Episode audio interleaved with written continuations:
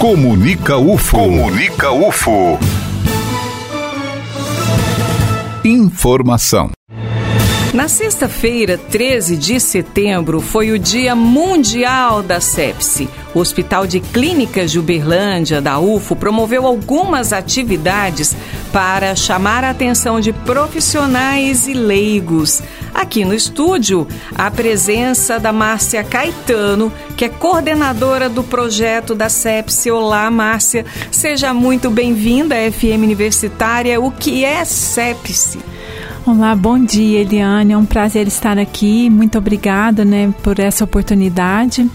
É, o que, que é sepse, né? Sepse é uma complicação de um processo infeccioso, de qualquer infecção que é, vai levar a uma resposta do organismo, é uma resposta exagerada que vai fazer com que é, os, os órgãos vão deixando de funcionar. E, e, essa. Ah, pode continuar. e é, isso faz com que é, os órgãos deixando de funcionar, ele faz com que a pessoa possa evoluir para óbito, né? Acontece com muita frequência? É causa de morte nos hospitais? Sim, Eliane, é, é muito frequente, a, é, tanto em hospitais públicos quanto privados, né? A, a mortalidade por sepse é muito grande. É, em nosso país está em torno, assim, mais de 50% de mortalidade, né? E a gente, é, a gente precisa mudar esse quadro, né? E hoje o Dia Mundial da Sepse é justamente isso para conscientização né, dos, dos profissionais e público leigo do que é sepse, né? Existe uma forma ou algum protocolo que possa contribuir para a redução desse quadro? Olha, existem várias, várias medidas que podem contribuir para isso, né? No meio hospitalar, existe sim um protocolo para diagnóstico precoce e tratamento da sepse, né? Que os profissionais de saúde bem treinados, eles conseguem fazer isso, né? É, diagnosticar precocemente para que o paciente não evolua ali para óbito, né? É, tendo o tratamento mais rápido possível e, medidas também né, é, preventivas, tanto a, fora do hospital, que seria o que ter, manter aquela população de risco, como idosos, é, o imunossuprimidos, as crianças, manter o calendário de vacina atualizados, é, manter uma higiene adequada. É, no ambiente hospitalar também é possível, sim, prevenir a sepse, porque a, o que, que é a sepse? Como eu falei, ela é decorrente de uma infecção seria higienização das mãos, né? ter o cuidado de manuseios de, de, de, é, instrumentos invasivos né, com o paciente ali. É, ter toda a precaução padrão mesmo necessária para que isso não possa levar, ser um risco a mais para o paciente, né? A gente percebe que essas medidas, elas só são eficazes se tiver a participação do, do profissional de saúde, é, dos familiares que estão ali acompanhando o paciente. Existe algum trabalho da, do Hospital de Clínicas com essas pessoas envolvidas no momento da internação, da cirurgia, do cuidado? É, olha, é, você disse é realmente isso mesmo. Precisa sim ser feito um trabalho com não só com o profissional de saúde, de conscientização e sensibilização, mas também com o acompanhante, porque ele também é, ele pode, é, assim como ele pode levar para o familiar internado ali um, uma, uma bactéria que possa evoluir para uma infecção e, um, e evoluir para uma sepse, o profissional, ele profissional que está ali também tem que orientar esse, essa, esse familiar quando vai fazer uma visita, né? E o familiar, ele tem que ter, tomar as medidas é, de precaução padrão, a higienização das mãos, vou visitar, não ficar é, circulando de um leito para o outro, né? Porque isso é, é, você vai estar levando ali, pode estar levando bactérias, né? De um paciente para o outro, seria uma transmissão cruzada, né? E hoje nós temos uma equipe que possa falar isso para o paciente, é, que execute treinamentos com os profissionais de saúde dentro do hospital de clínicas? Sim, nós temos, é, é, nós damos treinamentos né, e capacitações para as equipes profissionais é, com relação também ao protocolo, né, para o diagnóstico e tratamento da sepsis. Tá, estamos sempre, né, sempre nessa luta, ali é, fazendo campanhas, incentivando é, mesmo os coordenadores dos setores também, né, fazem esse trabalho de, de, de cobrança mesmo do protocolo, para que as medidas é, sejam eficazes, né, e que a gente consiga melhorar, melhorar esses dados ruins que nós temos, né, no Brasil todo, né. Interessante que o Hospital de Clínicas é um hospital de referência para toda a região.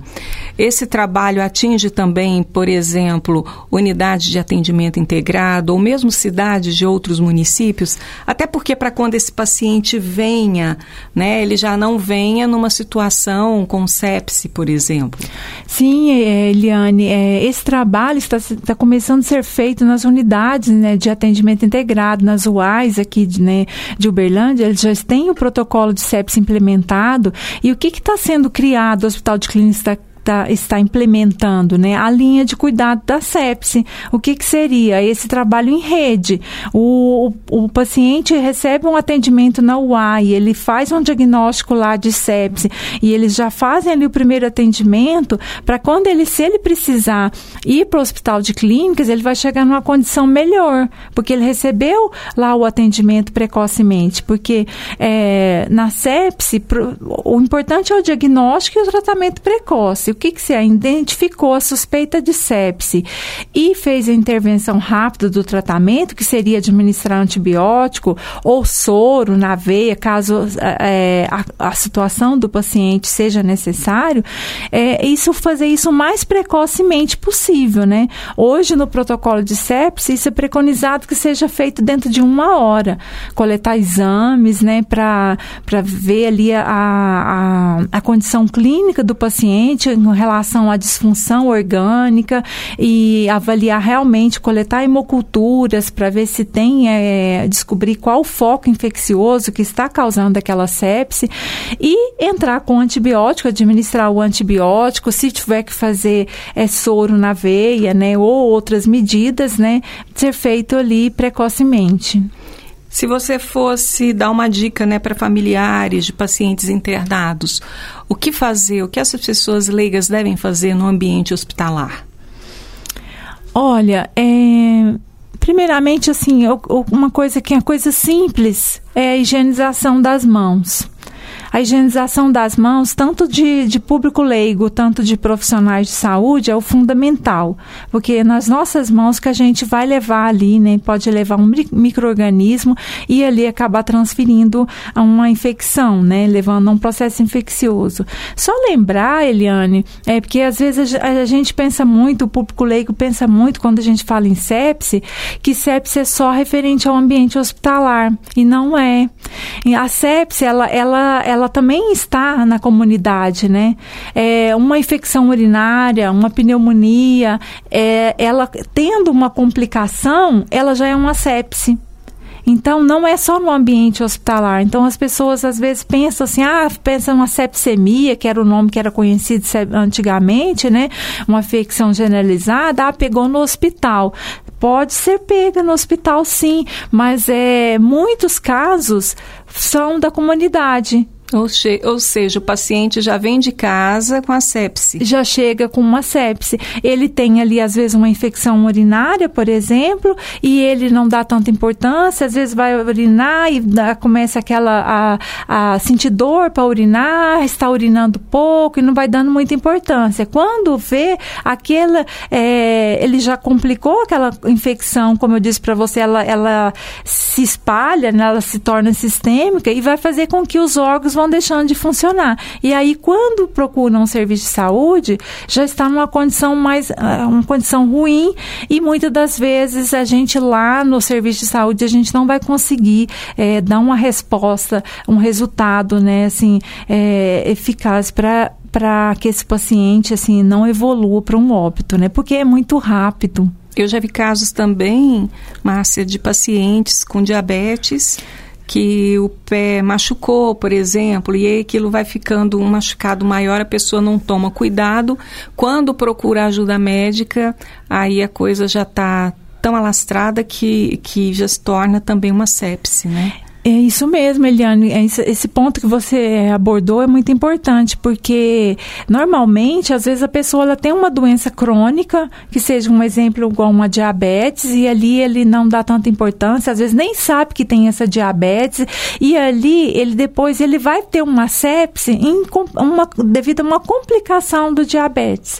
Então, às vezes, ele ali uma ferida, por exemplo, né, ele é diabético e ele não sabe, e ele tem uma ferida, e essa ferida ferida não cicatriza e vai gerando ali um processo infeccioso e esse, essa infecção acaba se tornando ali se generalizada, né? E vai fazer com que ela vai se espalhar pelo organismo da pessoa, levando isso para os outros demais órgãos, rins, é, pulmão, coração, mesmo o sistema nervoso, né? O cérebro, e vai fazer com que pare de funcionar. E é onde que a pessoa entra em falência de múltiplos órgãos e vai a óbito. Márcia, eu gostaria de agradecer a sua participação aqui na FM Universitária e nos colocar à disposição sempre que você queira falar né, da sepse, que é algo assim tão importante, né, tão grave, com índice tão grande de mortalidade, é, de ocupações também nas UTIs de hospitais tanto públicos quanto privados, né? É, é, Eliane, eu agradeço a oportunidade, né? Muito bom estar aqui, levar um pouquinho é, para o público leigo, para o profissional de saúde. É isso que a gente tem que fazer mesmo, porque as pessoas desconhecem, né? Muitas das vezes não sabem o que é sepsis. Então, é, o profissional de saúde ele também ter esse, comprometimento de falar de sepsis claramente. Ó, o senhor tem uma sepse, é, é sinais e sintomas, explicar para que a pessoa tenha conhecimento, né? Para que ela não é, não deixe uma, uma infecção se complicar, né? A ponto então, da é, pessoa perder a é, vida, né, Márcia? Te agradeço muito a oportunidade de estar aqui. Só lembrando que esta entrevista está disponível na íntegra no site comunica.ufo.br, em boletins UFO na pasta de Uberlândia. Eu sou Eliane Moreira e este é o boletim informativo da Diretoria de Comunicação da UFO.